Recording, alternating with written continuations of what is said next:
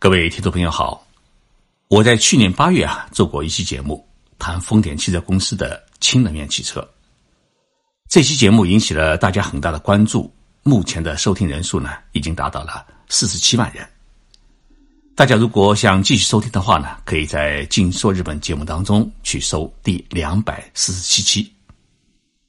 我为什么如此关注丰田的氢能源汽车？是因为去年五月，李克强总理访问日本。他在北海道的丰田汽车工厂里面特别参观了氢能源汽车。李总理在这辆汽车前停留了半个多小时，详细听取了丰田汽车公司总裁丰田章男先生有关氢能源汽车的性能和前景的说明。后来我专门去丰田汽车公司采访，并试驾了这一辆氢能源汽车，感觉到丰田汽车公司。在为人类的环保事业做出了一个极为重要的贡献。这辆被命名为“未来的氢能源汽车”，目前的年产量为三千辆，以后呢会不断的增加。现在呢需要预定一年多才能拿到这辆车。这辆“未来号”氢能源车目前在中国国内呢还没有正式销售，但是在江苏的常熟市的丰田研发中心。已经有一辆在进行适应性测试，我只是没有想到丰田公司这么快就推出了第二代的氢能源概念汽车。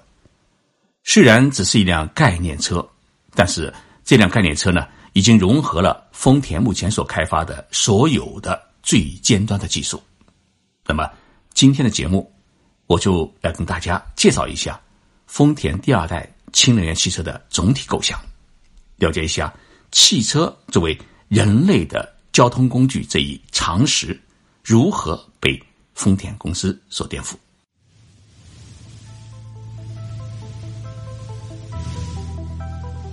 任你波涛汹涌，我自静静到来。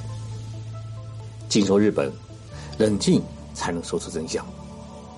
我是徐宁波，在东京给各位讲述日本故事。去年十一月，我参加了丰田社长的一次记者会。他在这个记者会上面说了一句话，给我很大的启发。他说：“汽车诞生已经一百多年了，从一辆时速只有几公里的交通工具，如今已经发展成为时速可以达到三百公里甚至更高的大众化的生活用品。那么接下来的一百年，汽车应该作为一种什么样的形态存在于我们的人类社会？”这是我们需要认真思考的问题。面向未来，我们必须赋予汽车新的内涵。这是丰田汽车公司的理智使命。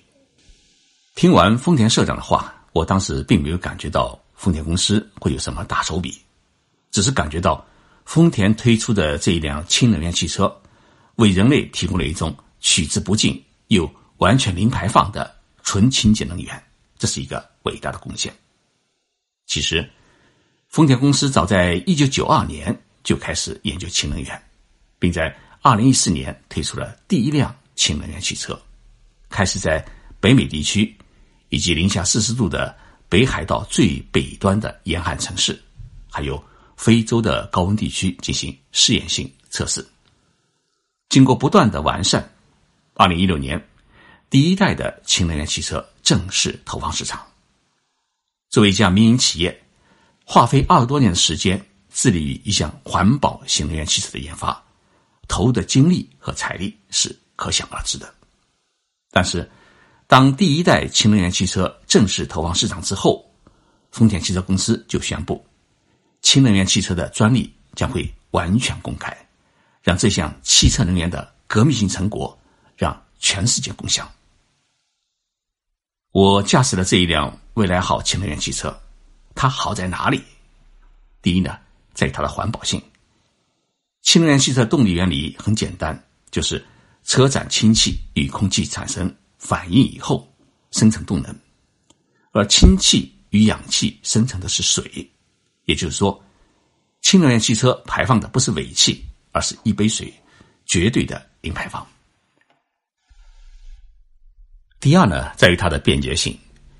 氢能源汽车上有两个气管，只要三分钟时间就可以充满气，而且可以行驶六百五十公里，根据目前日本氢气的价格，如果汽车加满气的话，它的价格是四千六百日元，相当于是两百八十块人民币，比汽油的价格还要便宜。如果氢能源汽车和加气站得到普及的话，那么氢气的价格还要便宜。丰田汽车公司的解释说，汽油的价格将会随着石油价格的波动而波动，但是呢，氢气的价格不会波动，而且只会越来越便宜。第三，在它的创新性。未来号氢能源汽车作为一个移动电源，当发生停电问题时，它的后备箱有个电源连接口，可以将车载的电源连接到家庭电源当中，保证一户家庭一个星期的用电所需。有些听众朋友曾经留言，担心氢气它会不会发生爆炸，氢能源汽车会不会变成一颗氢弹？这种担心呢是完全多余。别的不说，丰田汽车的这一个储存压缩氢气的气管采用了多种特殊新材料制作而成，包括碳纤维材料，并进行了两万多次各种情况下的冲撞实验，没有发生漏气和破损问题。同时，气管的气口安装有特殊的反锁装置，一旦车内的气体检测仪检测到漏气，气口呢会立即遭到反锁，防止气体泄漏。现在，我们来看看丰田公司推出的第二代氢能源汽车，它到底具备了哪一些颠覆我们常识的新概念和新技术？在解释第二代氢能源汽车之前，我们先来回顾一下手机的成长过程。手机原来只是一个无线通信工具，但是呢，现在的手机它不只是一个通信工具，更是具备了一台掌上电脑、信息终端机。小型电视机、电子货币支付工具、智能家电设备、遥控器等功能，所以，我们已经很难对手机这一名称做出一个准确的定义。同样，我们来看汽车，如果说丰田第一代氢能源汽车只是零排放的环保车的话，那么第二代的氢能源汽车就已经演变成一辆能源车。那么，这个能源车是一个什么概念呢？迄今为止，在我们的印象当中，汽车啊，它是一个能源消耗品，也就是说，它烧汽油、烧柴油，或者至少需要用电。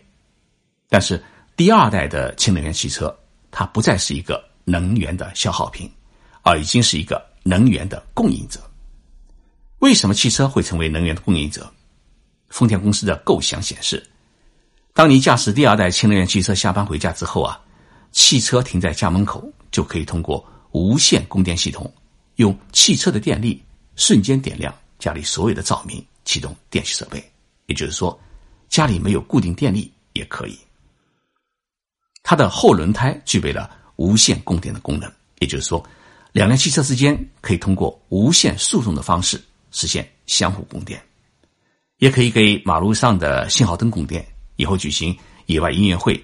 有几台氢能源汽车就足够提供几万人狂欢的需要，这就意味着氢能源汽车它已经不只是一个交通工具，而已经成为一个分布式能源，一个拥有巨大能量的移动宝。它将成为一个移动发电站，而成为社会基础设施的一部分。这就是丰田汽车公司在迎来汽车新时代时提出并实施的一项伟大的。汽车革命，丰田公司提出的第二概念就是氢能源合成装置。丰田呢把它称为是燃料电池。这个燃料电池呢可以永久使用，不会像锂电池汽车那样随着汽车的老化而对环境构成污染。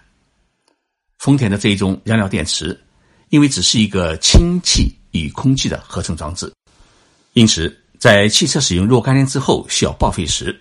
这块燃料电池可以取出来，安装在新的汽车里面使用。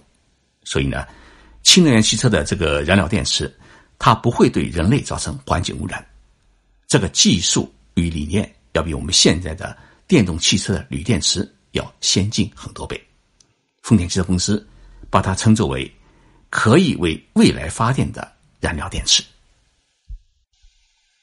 我看了第二代氢能源汽车，得到的另外一个印象是。